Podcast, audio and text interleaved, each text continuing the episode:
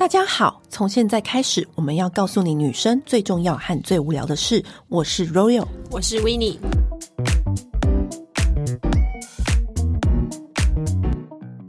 今天来跟大家闲聊一个主题，就是我们平常最爱看的 YouTuber。我跟 Royal 就是聊到这个时候，是因为我就想说，其实我几乎每天最常打开。iPad 啊，电脑看的其实就是 YouTube，现在已经离不开我们生活了吧？对啊，而且我跟 Winnie 都是 YouTube 的那个 Premier 的最高等级的。我必须要控诉一件事情，因为我那时候就是问 Royal 说，你要不要加入我那个 YouTube Premier？嗯，然后我就还问了几个朋友，竟然有人跟我说我不要，我就说啊，竟然有人不要，才多少钱而已，然后他就说。因为我想要就是看一下广告啊，就知道一下大家。其实我偶尔也是会跳出去看广告。哦，对，想知道大家什么谁攻击了我的村庄？对，因为我都听不懂这个笑话。对对 对，我都听不懂这笑话，因为我都没有看看这个广告。然后因为讲到那个最爱看的 YouTuber 系列，其实你看到我的名单，因为我不知道你的名单，有我们有重叠。你我没有重叠吧？对对对，就是我我大致上分两大类，嗯，就是我的 YouTube 名单，因为我我这个人看 YouTube 有一个准则，就像我追剧有一个准则，嗯、我追剧就是一定要男帅女美，而且一定要就是不能走社会议题路线，因为我最讨厌看社会议题的那那种剧。哦，对，因为我之前就讲过那个最爱的剧那一集啊，嗯、我就是我又不喜欢看那种很沉重很 heavy 的话题，嗯、然后但是我 YouTube 我就很很明显发现我很喜欢两种类型，就是一种类型就是奢华高。级的，就是我们可能没有办法自己生活到那个样子的，对对的那种 YouTube。然后另外再讲一个是很绝对吸引我的，就是光怪陆离的，在讲社会案件啦，对，什么故事啊，全世界讲光怪陆离的那个 YouTube，就是都会被我容纳在我平常会收看的清单。然后我们要先讲哪一个？就是光怪陆离的嘛。好，可以先讲光怪陆离。光怪陆离的就是我第一个引领我进光怪陆离世界的，就是 X 调查。就我一定要听，我是 Will。对，我一定要听 Will，还有他的猫这样子，对，然后讲各种。然后第二个，真正又让我更深入，因为我觉得 Will 他就是平铺直叙，他把故事说的很完整，对，但是他没有什么抑扬顿挫，他就是把这个故事说完整。嗯、但是他有时候其实又讲的有点慢，因为他讲太仔细了。但因为你知道我个性就是很急，嗯、所以呢，我后来又进入到插机。我最爱看插机 哦，看那些韩国的那个什么上流社会，我跟你讲案件。插机有一个分类叫做韩国豪门的分类，嗯、你们一定要去看。对，有几集我就是推荐给朋友，我就说你们一定要看韩国豪门各种，比如说三星啦、嗯、LG 啦，什么什么那些大财阀，他们的那个爱恨情仇。我跟你讲，超好看，而且插机它就是它的特色，就是它讲的很快，嗯、可是呢，它会配上一些经典香港。港片的桥段刚好是符合那个情境的 mix 在里面，所以他就是你在他在讲那个故事的时候呢，里面就会有些周星驰那个说啊，怎么会这样啊？这样这种的，然后就觉得天哪，很幽默，就更生动那个故事。嗯、我自己看这类的话，我很喜欢看一个，就是啊，现在大概刚过十万订阅的，叫做卓。卓对，就是卓文萱的那个卓，然后频道名称就叫卓，然后 C H O 这样子。对，然后她也是一个就是住在韩国的台湾女生，嗯，然后她也是讲很多就是案件这样子，然后可是她讲的其实有点广，就是韩国的、台湾的，然后北京的、上海的什么的，嗯，就是一些就是光怪陆离的这种那种社会案件，然后灵异事件什么她都会讲。对，然后我觉得她她的好的是，你如果是想要看恐怖的话，你可以看她的，因为其实她。搭配的那个片段啊，像你刚刚讲那个是搭配周星驰是好笑，对不对？对，然后可是卓他搭配的那个片段啊，其实是很惊悚。比如说他在讲鬼片，他就会搭配那个画面，其实你会觉得还蛮毛。搭配那个画面跟音效，他其实做的很足。哦、就是你要感受恐怖感的话，你可以看卓的。因为因为之前我们就会看我们最好的朋友，就是台湾妞，就 Hi and Day，对，就是他专，对就是他专攻就是韩国。韩国社会案件，对各种社会案件，你就觉得天哪，就是每一个社会案件真的是太惊人到不行，真的，你会真的想说，天啊，怎么会发生这些不同的光怪陆离的事？嗯、然后因为插机也讲很多日本的哦，对对对，什么女、嗯、什么。X Japan 的主唱信邪教，嗯、或者是有莫名的女高中生在那个便利商店失踪，嗯、或是有一个人整容了七次，就为了逃去哪里。然后我就有一次就跟我朋友说：“你不觉得台湾是一个很 peaceful 的地方吗？” 其实台湾是啊，就如果我们两个今天要开一集讲台湾光怪陆离的世界，我真的讲不出一个事件来。妈妈嘴，妈妈嘴。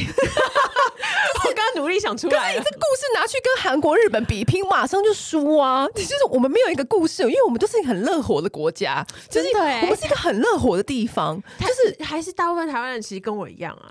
就想到要搞那些事情，就觉得懒。而且我每一次看那个《High and Day》，就是台湾妞讲那个韩国的那个主妇怎么杀一个人，嗯、然后怎样又怎样。然后我内心就想说，小心咖喱饭。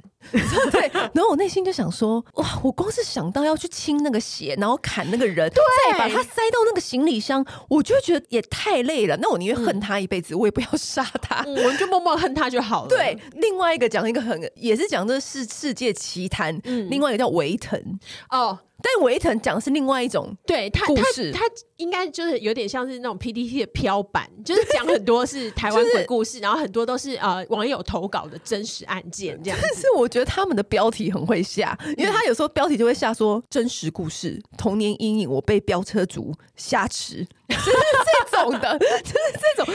就是我怎么知道维腾嘛？维腾是我跟你重复有看到。其实维腾以前在 Webtoon 上面有画漫画，哦、他是画漫画起家的。然后他就是在 Webtoon 上面的漫画超好笑，他叫微不幸事件，就是他是一个。超级衰的人，你可以想象到各种衰事都在他身上发生过。嗯、就比如说，他想到我等下钥匙绝对不要锁在机车厢里面，嗯、然后他就会锁进去。就是他就是这种路线。然后画画画到一半，什么天花板水管就会破裂这样子，然后他的那个工作室就大淹水。嗯、就是你就会想说，这个人到底有多衰？对，就是维腾，我觉得就是他的故事，就是你知道有一点没有像你刚说的那那种那么可怕。对，但是就是可爱的画风，画一些恐怖又毛毛的故事，对。嗯、然后另外一个我也想要介绍给大家的是鹅肉面。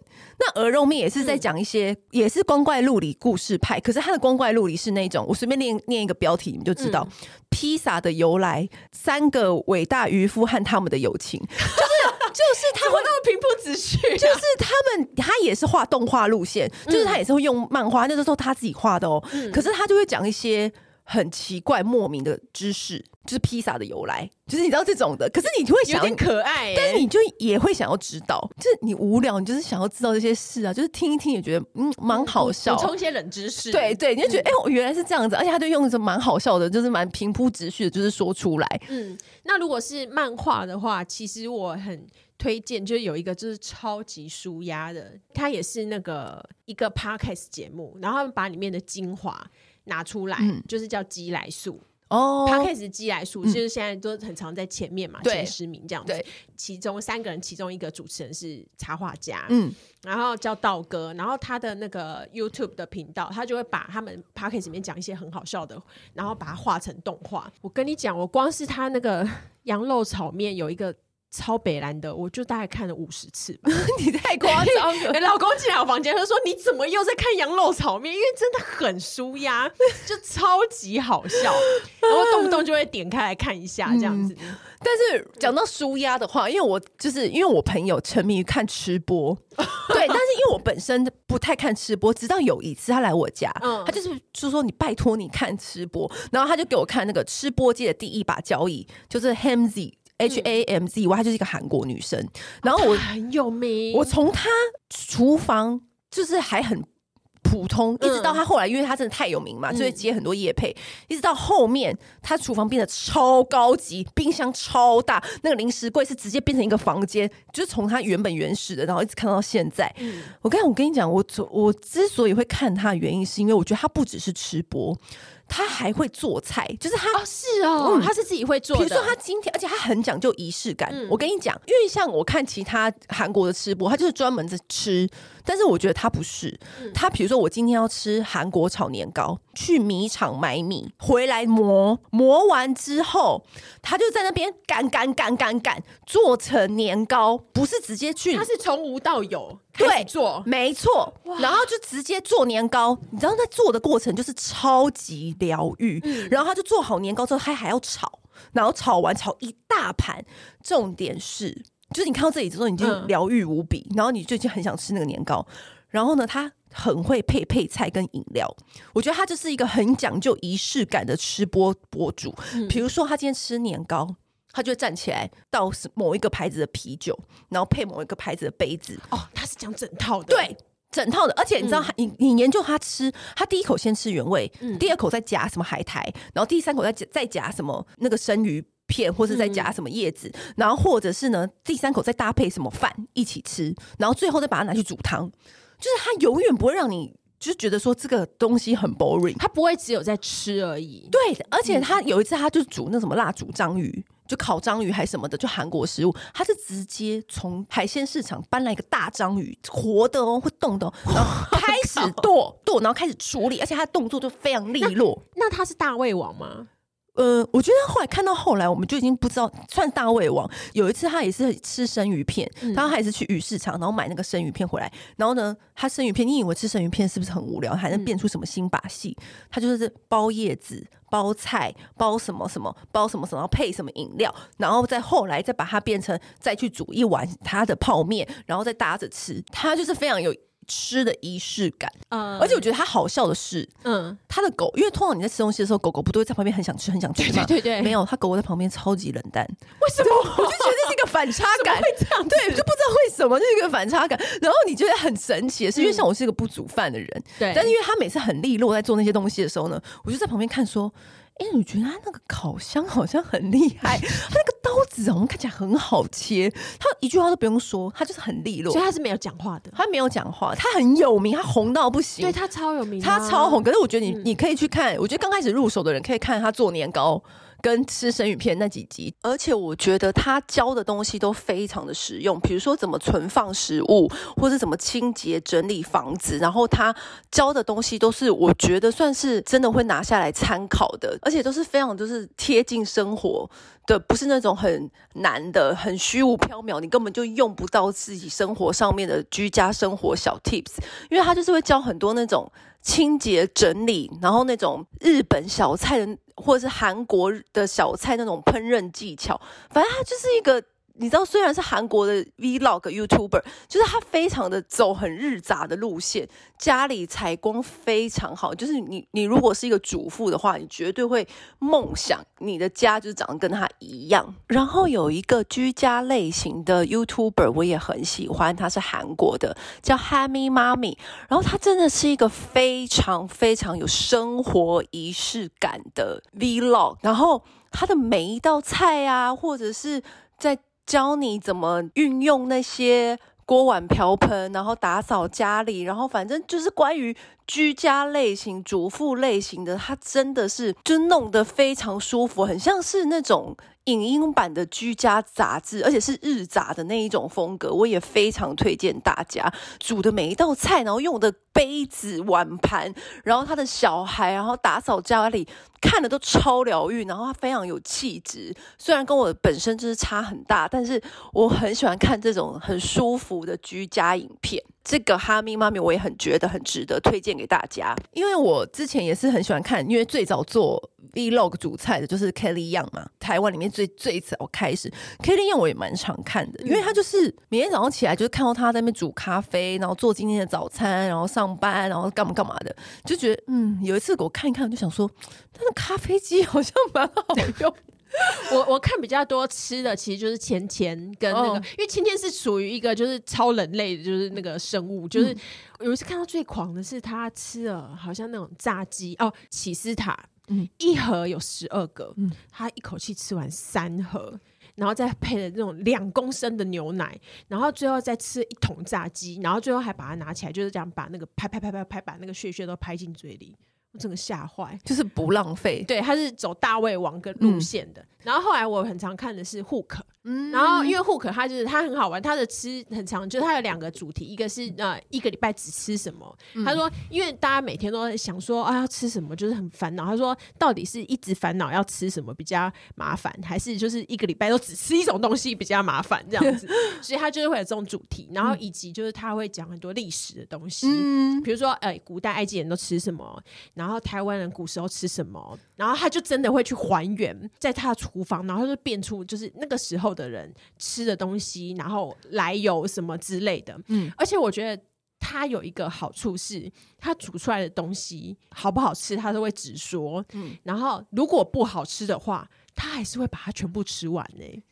因为不能浪费，是不是？对，是一个好孩子哎！我就拿那个，然后去跟 Lacy 讲说：“你看看人家，人家连和一点粮食都不浪费哎。”好，反正呢，就是这是其中一个煮东西嘛。对，煮东西的话，我还很喜欢看，就有一个叫做日本人夫妇的台湾生活啊。这个就是偶尔，就是你对这个我也有看，就是你偶尔想要看一些小清新，嗯，或者小舒服的生活，就是很日本人的那种生活，而且煮的也都是那种日本日本的那种家常菜家。常料理，就有时候你就会想要看这种，嗯、就是你会觉得，等下你又不是不煮饭。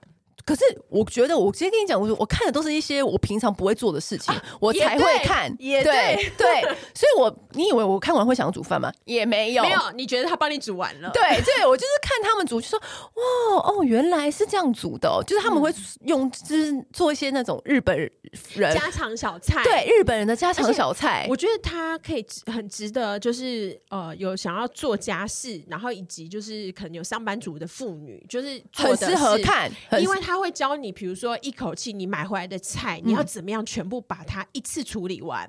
对，然后可以怎么冷冻，可以怎么分装，然后可以怎么样搭配？嗯，我觉得那个是一个就是家庭主妇还蛮需要的小技巧。对，然后学这样。对，然后另外一个我觉得家庭主妇可以看的是另外一个叫子时当归，子时当归也是好像是内内地的 YouTube，然后他也是很会煮。然后它的环境啊，就是就是很有仪式感，然后也是就是很会摆拍，然后很那个厨房也是很明亮，然后它的它煮的东西也是你就觉得哇，好家常，可是好好吃，变化性又够。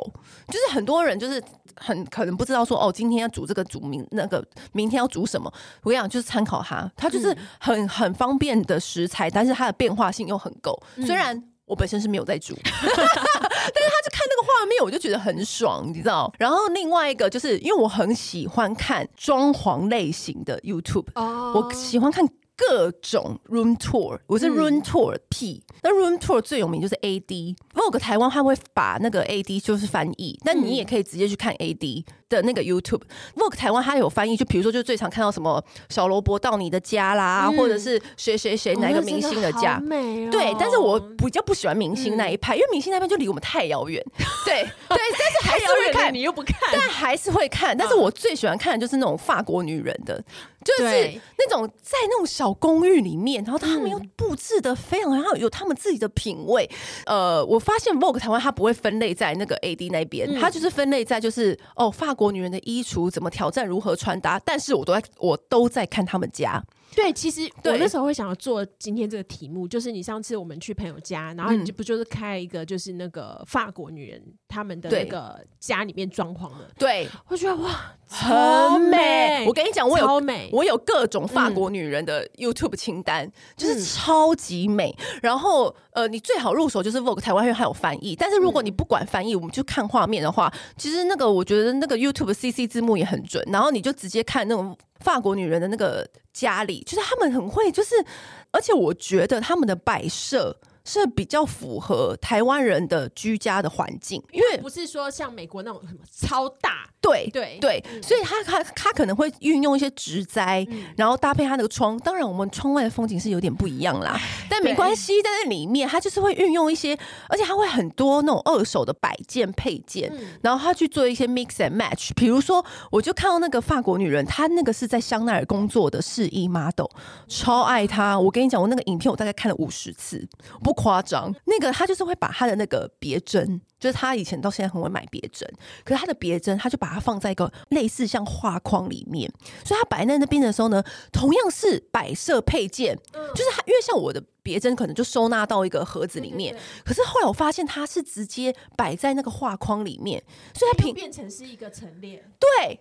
所以我觉得，哎、欸，又学到了，是不是很多那种小小小知识，你就是可以从这些法国女人的身上学到，或者他们可以用丝巾，就可能有一些这个丝巾可能不会用到，它已经是呃，可能你现在不会穿搭到，可是它就是把它变成画框，然后放在那个衣柜的书画桌的隔的上面，然后就是跟化妆品放在一起，就觉得哇，天哪，也太搭太舒服了吧！就是你会从那里面看到很多他们生活的巧思，对，还有一些小技巧。这样，还有一个人我也很常看，他叫做 Michelle，他他也很红，他叫 Michelle，他是住在纽约的韩裔的时尚 blogger，哦。可是我跟你讲，就是他也是那种家里哦。每一次看他在纽约的家，信就想说：天哪！如果我在纽约有这种家，真的我也是一定拍 vlog，因为他的那个。光采光超好，然后他的家是那种全白路线，然后他每天也会煮一些那种很轻松、很轻食料理呀、啊，然后跟他男友的生活啊，然后他长得也是非常的亲近可人的那种形象，然后就是不会让你有距离感的那一种，然后也是他就是也是会有一些自己小的装潢的部分，然后他有时候会拍他在打扫，但是你那时候就只在看他的装潢了，沙发就纯白的啊，然后厨房也纯白的、啊，然后早上的时候那个阳光洒进来，你就觉得说哇塞。哎，这个家真的是也太棒了吧！哎、欸，其实我觉得拍那些东西，我觉得常常都很羡慕他们天气都很好、欸。哎，对，就常常都是阳光洒进，因为阳光真的好重要、喔。而且我刚刚说的那个米修，他就是很。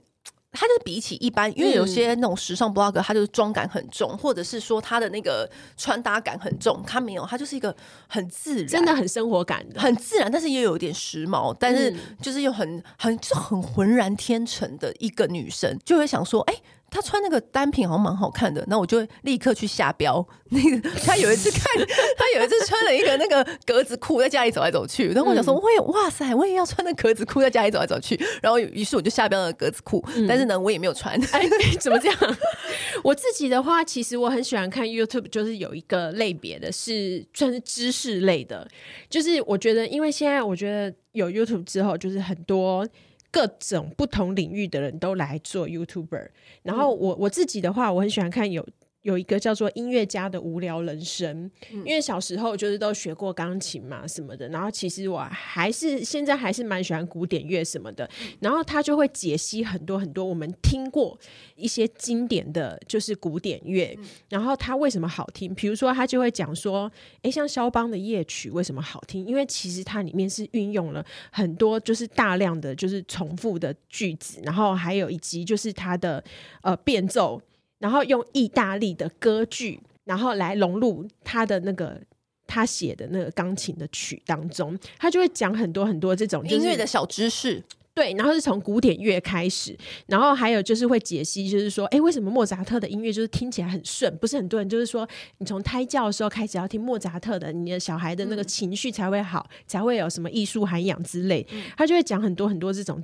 东西，然后还有去解析说，哎，还有哪些音乐的历史啊？然后巴哈啊，然后跟那个什么卡农啊，什么这些，就是我们耳熟能详，嗯、但是你可能从来都没有想过他们那时候在创作的背景啊，然后以及他们里面厉害的技巧之类的。我觉得这个是一个我最近还看到我还蛮喜欢的一个 YouTuber。没有，然后现在刚刚讲到，因为我就是很沉迷看那种装潢类型的，然后也会、嗯、也会看那种。各种豪宅的介绍，对，因为以前我们就是会看最有名的豪宅介绍，不就是那个吗？一条一条之前最红，比如说什么是什么女高管，然后在上海的故事，或什么，他也是有介绍一些台湾很厉害的那个名艺术家设计的家，就是你知道这种的。然后有一个我觉得也蛮推荐大家看的，就是叫小爱大叔，就小爱大叔就是专门。带你看豪宅，因为他的豪宅都是很惊人、很惊人的。大叔，对，嗯，他的豪宅就是非常大的那种豪宅。可是我觉得他这开箱是有道理的开箱，就是他会告诉你说，哦，这个灯是来自什么什么什么，所以哦，为什么他们要在这边做一个这样子的设计？因为他们要怎么样怎么样怎么样，就是他会告诉你这个来由跟为什么。什么企业家的至尊豪宅，寸土寸金的上海陆家嘴怎样的？然后或者是多少钱的北京大宅，就是中间有一个中式桃花源什么的。就是因为我很喜欢看这种，就是因为你就会想说，哇塞，居然有人把自己的家盖成这样，真的是哇，真的很就是是一个我们可能没有办法自己亲身去到的地方。对对，你就觉得哇塞，就是我喜欢法式的家，嗯、然后一直你知道吗？是老佛爷的家，名人的家。然后看到有钱人的家，嗯、就是因为我我好像看国外的比较多。看完之后，不是还会一直推荐你吗？对。然后推荐完之后呢，其实我看国外看蛮多的。嗯。你知道，就是有一些人就是不是你刚刚说到那个音乐的，对，就是有一些人是很喜欢看一种是，你之前不是买给我那个花生糖，然后他不是有个 YouTube，对，就是类似那一种，他就是拍各种食物从无到有的制作过程。对，我跟你讲。哦，其实因因为其实那个节目其实不止不止一个频道在做，对，然后他就是都没有讲话。像我那之前就是跟 Royal 就是分享一个花生糖，就是我本来完全不知道那个花生糖，但是也是就在 YouTube 上面看到，还有三百多万次的那个浏览，嗯，然后我就点进去看，他就是从麦芽糖怎么开始煮，然后煮完之后，然后放在那个机器上面一直狂拉狂拉狂拉，拉成变银色，然后变白色，然后再把那个花生粉这样包进去，嗯，卷成那个一整条那个花生糖，然后我就跑出去找那个来吃了。然后我因为那个频道啊，我知道了很多台湾就是厉害的小吃哎、欸，对啊，因为有一些小吃真的是只有在地的人才知道。然后像我说知道什么，还有什么万华什么，而且那个千层烧饼。哦，就是真的，真的，真的就在地，他不会在旅游书上发现的。对，而且我觉得就是看那些制作的过程，我觉得有种莫名的疗愈感。而且那个花那个花生糖，它很好笑的是，它还会付给你一把小剪刀，对，就让你去剪那个麦芽，然后你配那个花生，嗯、就它麦芽很香，然后那个花生粉很纯，嗯，很香，就是你搭配着吃，天哪，真的是。忍不住就会一口接一口，不知道为什么。对，然后还有什么？还好，我记得还有看过小琉球的麻花卷，嗯，什么的，就是制作过程。然后你就会心想说：“哇，原来是这样做出来的，啊，就是另外一种增长见闻。”对，他们都完全都不用说话，对对，对，就拍。然后另外一个就是，我也是我朋友很无聊的朋友介绍给我的，他就是有一个那个 YouTube 名叫做 Knife Making。就是制作刀，各种敲打刀，就是把那那一把刀敲打出来的影片。我跟你讲，就是莫名的，你就想说，看到那边敲敲敲敲敲，就在那边一直敲一直敲，就是铸铁，就是从那一块铁这样打打打打打打，一直敲一直敲一直敲，然后敲成一把刀，各种刀吗？对，各种刀，好酷啊！对对，因为你平常你不会看到这种画面。对，对你，你如果不是制刀厂的小开，嗯、或是制刀厂老板的儿子，你怎么可能会看到这种画面？哎，我真没想过刀怎么做的。对，对，knife making，、嗯、推荐给，但是无聊至极。但是，嗯、但是你就想看，嗯、就是你无聊就是想看。其实我的 YouTube 真的是很打开我们的视线呢，包罗万象啊。对，你刚刚讲到那个刀，突然想到我也有一个我也很常看的，叫做阿成师，他是一个台湾的厨师，然后他现在在里昂，法国里昂，对，专职的 YouTube。他之前他去那个。保罗罗古斯是非常有名的米其林餐厅，他在里面就是做过厨师，然后他是真的有拿到就是法国的厨师执照，然后后来觉得就是厨房的工作就是比较是一成不变的嘛，无聊，然后就开始拍 YouTube。就拍就拍出名了，他还接受那个法国电视台采访，然后他就是因为就是拍这个 YouTube，然后就是认识了很多人，他就会去介绍，因为像我们印象中的法国料理，不是都那个盘子超大，然后中间的菜小小一点点的，然后又很贵又吃不饱，然后他就是想要打破就是台湾人就是对法国菜的那种传统印象，他就会介绍很多法国，就是因为像里昂，他很多呃是小酒馆，然后介绍他们那边的家常菜，像比如说我知道什么像小牛。牛胸腺这种菜，然后还有像现在其实大部分其实我们都不应该讲鹅肝，应该我们其实大部分吃的都是鸭肝，因为其实鹅肝现在在法国就是其实也制作量也非常少。然后他还有就是跟他的朋友，就是他们朋友会介绍朋友，就说哦，有可能有个台湾人就是在拍 YouTube 什么，他想要拍什么什么，他就会还会跟那些厨师去法国的郊外打猎。然后打猎之后，他们可能猎到野兔，用三天的时间就炖煮那个野兔的肉。对，那种法国居家料理，很，专精的一个频道。对，然后你就觉得哇，好精彩，就是也很拓展你的视野，就觉得、哦、哇，原来法国菜还有这么多，这个是你旅游看不到的。对。真的是当地人，而且以及就是是厨师，因为他等于他认识的朋友们都是厨师嘛，嗯、然后你就会知道说，哦，厨房原来是这样子做菜出来的，嗯、然后原来法国菜有这些故事背景这样子。嗯嗯，就是因为我之前不是我不是很沉迷看那个 Room Tour 系列嘛，对，然后欧美版的财大气粗馆也有，我可以附在上面，嗯、因为它那个名字有点有点难念，但它也是都在开箱什么，我随便念一个，就是呃美国，因为它是它的英文，但是你们大部分都看得懂，比如说全美国最贵最贵的房子。那我就开箱给你看，嗯，然后或者是他就他的这个 title 就是这样子，他说我们待在一个晚上多少钱的 Hollywood House 的什么什么什么的。最贵系列，对对对对，但是，但是我喜欢看国外的版本，因为最贵系列我就觉得国外才狂啊，当然，那个美国那个很狂哎，就像我那个 Netflix 很喜欢看那个啊，就是那个。房地产经纪人啊，哦、那个 Selling Sunset 对，或者是那个另外一个就是房地产经纪人是法国的什么家族，然后每次都要带客人去买豪宅、买古堡，嗯、然后就是这种系列，我就是很喜欢看。刚刚的那个吃播，吃播完了之后，基本上我就其实因为因为今天今天我们讲的大部分是比较。没有到这么多人在看的，但其实很多台湾百万的 YouTube 就是我们也都有在看，只是今天就不需要再多提这样子。啊、我想，因为应该大家都很多都有在看吧？对啊，嗯，平常查理、菲利那些我都有在看啊，对对啊，Katie 什么的我都有我都有看，但是因为那个，毕竟我还是想要看一些你知道我平常真的没有在看的东西，比较不会接触到的是什么？knife making，knife making 真的。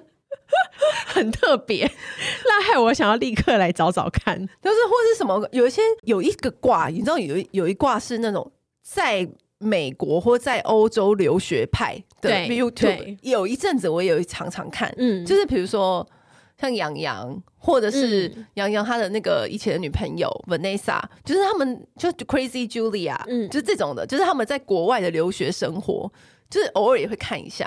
Kelly Young 我是也是。他只要有更新，我也几乎都会看，嗯，因为他就是想要知道别人在干嘛。国外的话，我我喜欢看的有一个是香港的 YouTube，叫做托哥。然后他，我觉得他很妙的是，因为他的女朋友是从小在南非长大的瑞典女生，嗯，然后他们之前就一起去南非，就是回去拜访女朋友的家里面，然后他就深入南非去拍很多。真的，你是旅游观光不会看到的地方。像他，像他有戏，就是他去一个就是号称是南非最危险的地方的麦当劳，然后他沿路他是必须要找保镖带着他过去的，不然他会可能会被抢，会被杀，很很刺激。然后你就会觉得哇靠，那真的是你看不到的景色。然后他们之前他也曾经就是放下工作，就是跟女友就是去。旅行了，好像我忘记半年还一年。嗯，然后有一次他们就是到冰岛去，然后就那个暴风雪实在太大，然后他们就没有办法下车，就是去看。然后他就放无人机出去帮他看，他就在坐在车子里面，然后看无人机，然后就是飞出去看那些那个冰天雪地里面的那个景色。而且国外的 YouTuber 都很狂，我记得有一种有一个是我看过一个是。他是从无到有造一间房子，就从砍木头开始，然后就这样拍一系列。李子柒有拍有砍过木头造房子吗？我我说你说哪一个？你知道李子柒吗？谁是李子柒？李子柒很有名诶，他是一个那个中国超级有名的 YouTuber，他的订阅人数应该有两千多万哦。